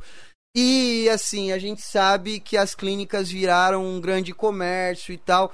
Então corre o risco de você não contratar uma equipe legal corre o risco de você não contratar uma clínica legal, porque não vai dar tempo de você fazer uma visita, de você conhecer os profissionais, de você poder é, se organizar de uma maneira mais é, é, favorável, né? Então, essa questão da internação compulsória direto, assim, eu particularmente não acho legal. Eu acho que antes de você decidir pela internação compulsória, você tem que visitar a clínica, você tem que conhecer os profissionais, você tem que saber quem trabalha lá, ver o espaço terapêutico, ver como funciona e tal, né? Então, é, fazer direto assim, a não ser que já seja uma clínica de confiança, que você já conheça e tal, né? Então essa seria a segunda opção. Primeira opção, medida protetiva, talvez associada de uma internação involuntária. Segunda opção, diretamente a internação compulsória numa clínica particular. Terceira opção que eu vejo, terceira opção é você tomar uma atitude radical de confronto. Eu já tive algumas famílias que me procuraram, Bruno, como que eu vou agir nessa condição? E aí, é, dentro desse momento, a família tem que estar disposta a enfrentar uma crise. Se a família não tiver disposta e preparada para enfrentar uma crise, não adianta querer fazer um processo sozinha, porque vai necessitar, é, nesse momento, total desligamento emocional. Né? Nesse momento, vai precisar se desligar emocionalmente e entender que é um processo de mudança. E aí sim pode ser feito um processo de confronto e algumas mudanças de comportamento, algumas associações. E eu, inclusive, falei bastante sobre isso no treinamento do ano passado, falei sobre isso no desafio. Para quem ainda não assistiu, eu tenho ainda o desafio gravado, está disponível aqui no YouTube gratuitamente. Né? Então procura aí desafio 5 dias ou desafio 10 dias, está disponível aqui no YouTube, que você vai encontrar maneiras de lidar com essa situação de crise sem necessariamente uma intervenção profissional. Você e o adicto, você, frente a frente e o adicto, tem um caminho para isso, dá para fazer, tá? E aí uma quarta opção, né, para poder lidar com essa situação seria o ambulatório. O que é o ambulatório? Um tratamento profissional especializado sem a necessidade da internação. Só que para que o ambulatório funcione, você vai precisar passar por um processo de mudança, porque senão ele vai para o ambulatório um, dois, três dias e não vai resolver, e ele vai abandonar, ele vai te manipular, ele vai te enganar, não vai dar certo. Então, para que o ambulatório funcione, você que vai estar tá acompanhando o processo aí dia após dia, momento a momento, vai precisar de um suporte, vai precisar de uma estrutura. Inclusive, acho que tem uns 15 ou 20 dias atrás, uma pessoa me procurou passando por um momento bem crítico com o filho, uma situação bem difícil e tal. E aí eu falei para ela assim: "Olha só, eu te ajudo, a gente vai buscar um caminho é, para poder ajudá-lo, para poder resolver o problema dele, mas eu preciso que a senhora se comprometa comigo é, com uma coisa. Eu preciso que a senhora se comprometa que a senhora não vai desistir. E aí ela falou: Bruno, por que, que você está me falando isso? Eu falei: porque 99% das pessoas desistem no meio do processo. Quando a gente começa a aplicar algumas mudanças no comportamento, que a gente começa a se deparar com as primeiras dificuldades, né? Eu começo a fazer ali as primeiras orientações, ó, ah, se você vai agir assim, ó, você vai responder para ele dessa maneira, ó, você vai fazer isso, você vai se comportar assim e tal, você vai estipular tal regra. Hora que eu começo a trazer as primeiras mudanças, ou as coisas começam a dar certo muito rápido e a família se encanta demais e acha que não precisa mais, que já resolveu, ou a família desiste porque aparentemente é muito difícil. Então, é, para que funcione, por exemplo, um processo de ambulatório, necessita de uma estrutura da família, né? Ah, Bruno, mas é eu sou esposa, sou só eu e o adicto. Quando eu falo família, pode ser só você e o adicto, não tem problema nenhum, tá? Então, basicamente é isso. Vou chegar agora aqui de novo no chat aí, no, no, no nos comentários, né? Para que a gente possa bater mais um papo. Se você ainda não mandou sua pergunta, sua dúvida, não esqueça de mandar. Pode escrever aí sem dó. Ah, para quem assiste depois, não participa aqui ao vivo, escreve nos comentários também. Deixa aí sua pergunta, deixa sua dúvida.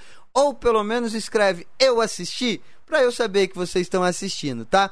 Antes de ler aqui os comentários, as perguntas, gostaria de lembrar vocês de clicar no joinha, né? Mandar aquele joinha maneiro, aquele joinha legal que ajuda demais na distribuição do vídeo.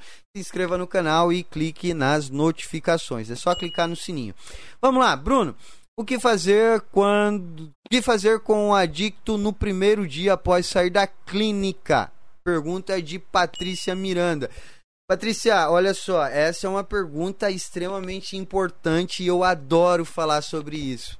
Adoro, adoro falar sobre isso. Você chegou no ponto que eu queria chegar, assim. Muito, muito, muito legal sua pergunta. É, para mim, esse é o momento mais importante e mais decisivo de todos, de todos mesmo, né? É, o que fazer quando o adicto sair da clínica no primeiro dia que ele chegar em casa? Há uma tendência há uma tendência muito grande do adicto chegar em casa e, e ele querer dizer para você que ele está muito cansado e que agora chegou o momento dele descansar. Então sua casa virou uma colônia de férias para ele, né? E isso não é nada legal, isso não é nada bacana, porque sua casa não é colônia de férias. Sua casa é um espaço onde deve ter regras, deve ter limites, deve ter uma comunicação saudável. Inclusive, esse processo que eu vou falar aqui seria muito legal se você já pudesse ir fazendo antes dele sair da clínica. Antes dele sair da clínica. Mas no dia que ele chegar em casa, no dia que ele pôr o pé dentro de casa, saiu da clínica, pôs o pé dentro de casa, antes dele fazer qualquer coisa, antes dele desmanchar a mala, antes dele beber água, tomar café, comer, antes dele fazer qualquer coisa, você senta ele no sofá, você senta na frente dele e diga para ele assim: "Bonitão, é o seguinte, você acabou de sair de uma clínica e as coisas aqui mudaram.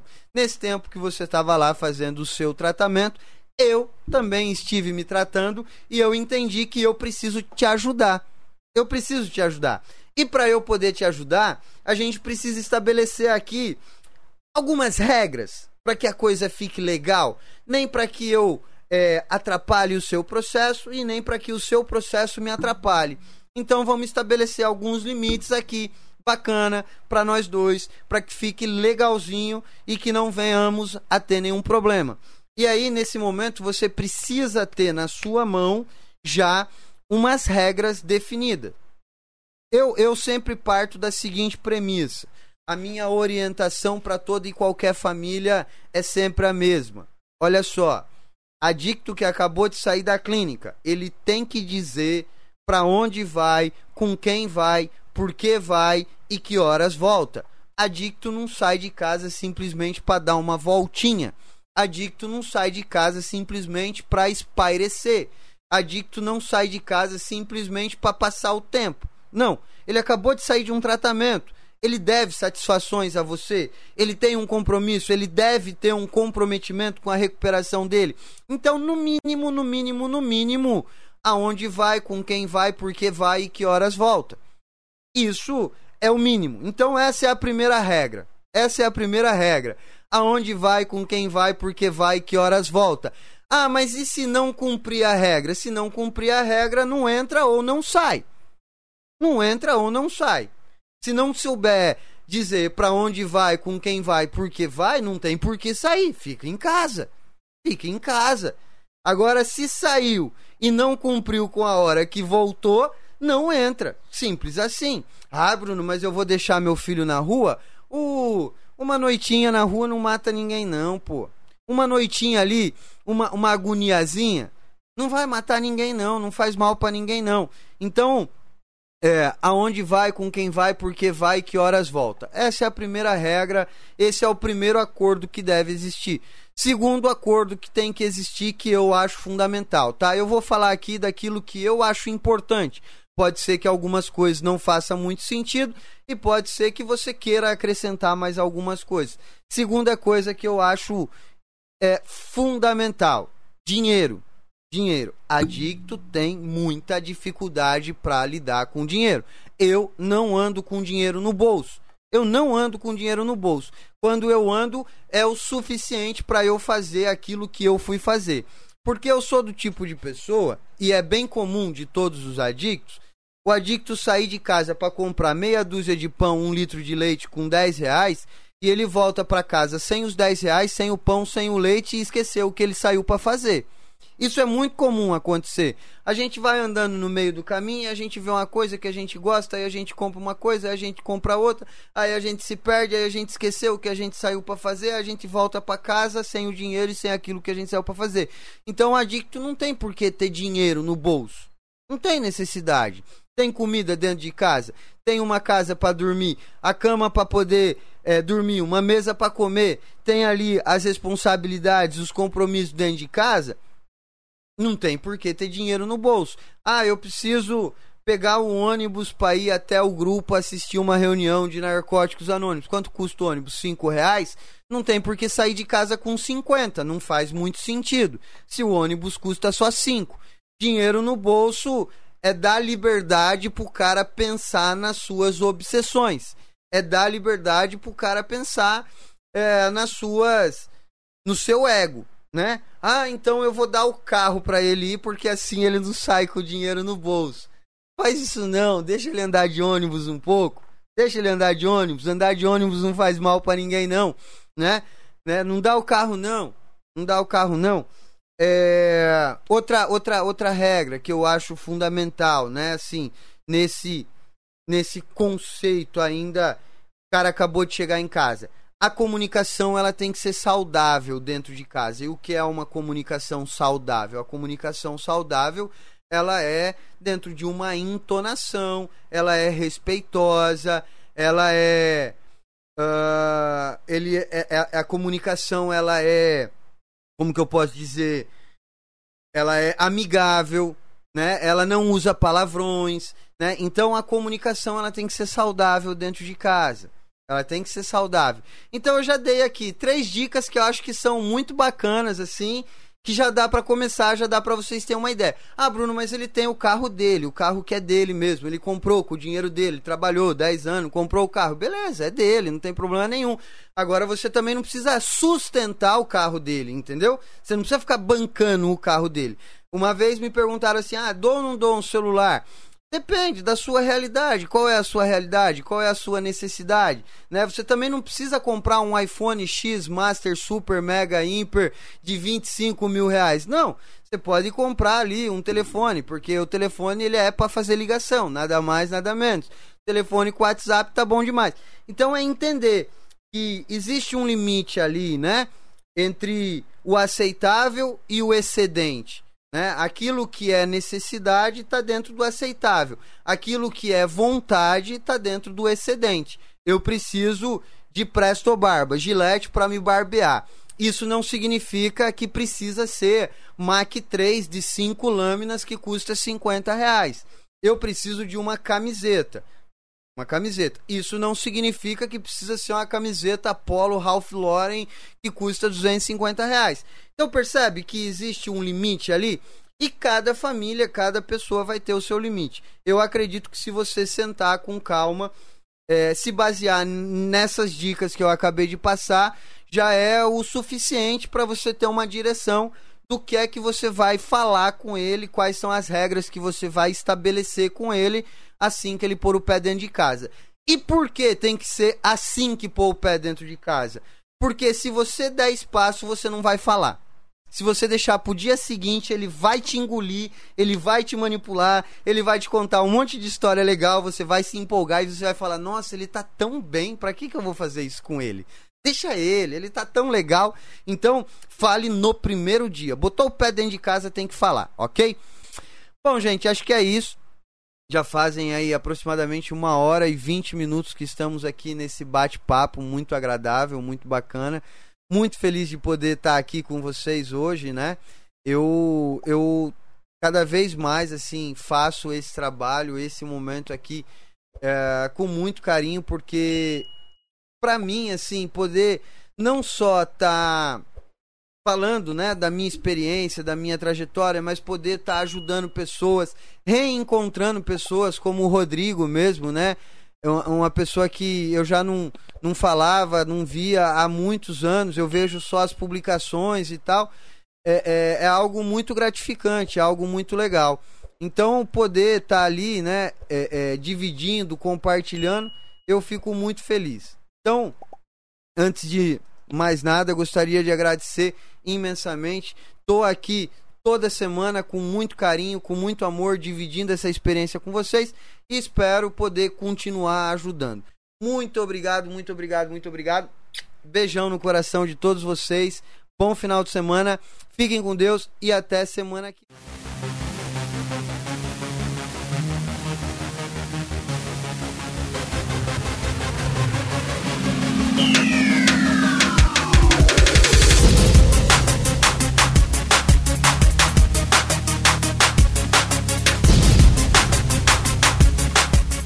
Você ouviu o programa Independência, a voz da recuperação, uma parceria da ADUSMEC, Associação dos Usuários da Saúde Mental de Capivari e da Rádio Alternativa 106,3.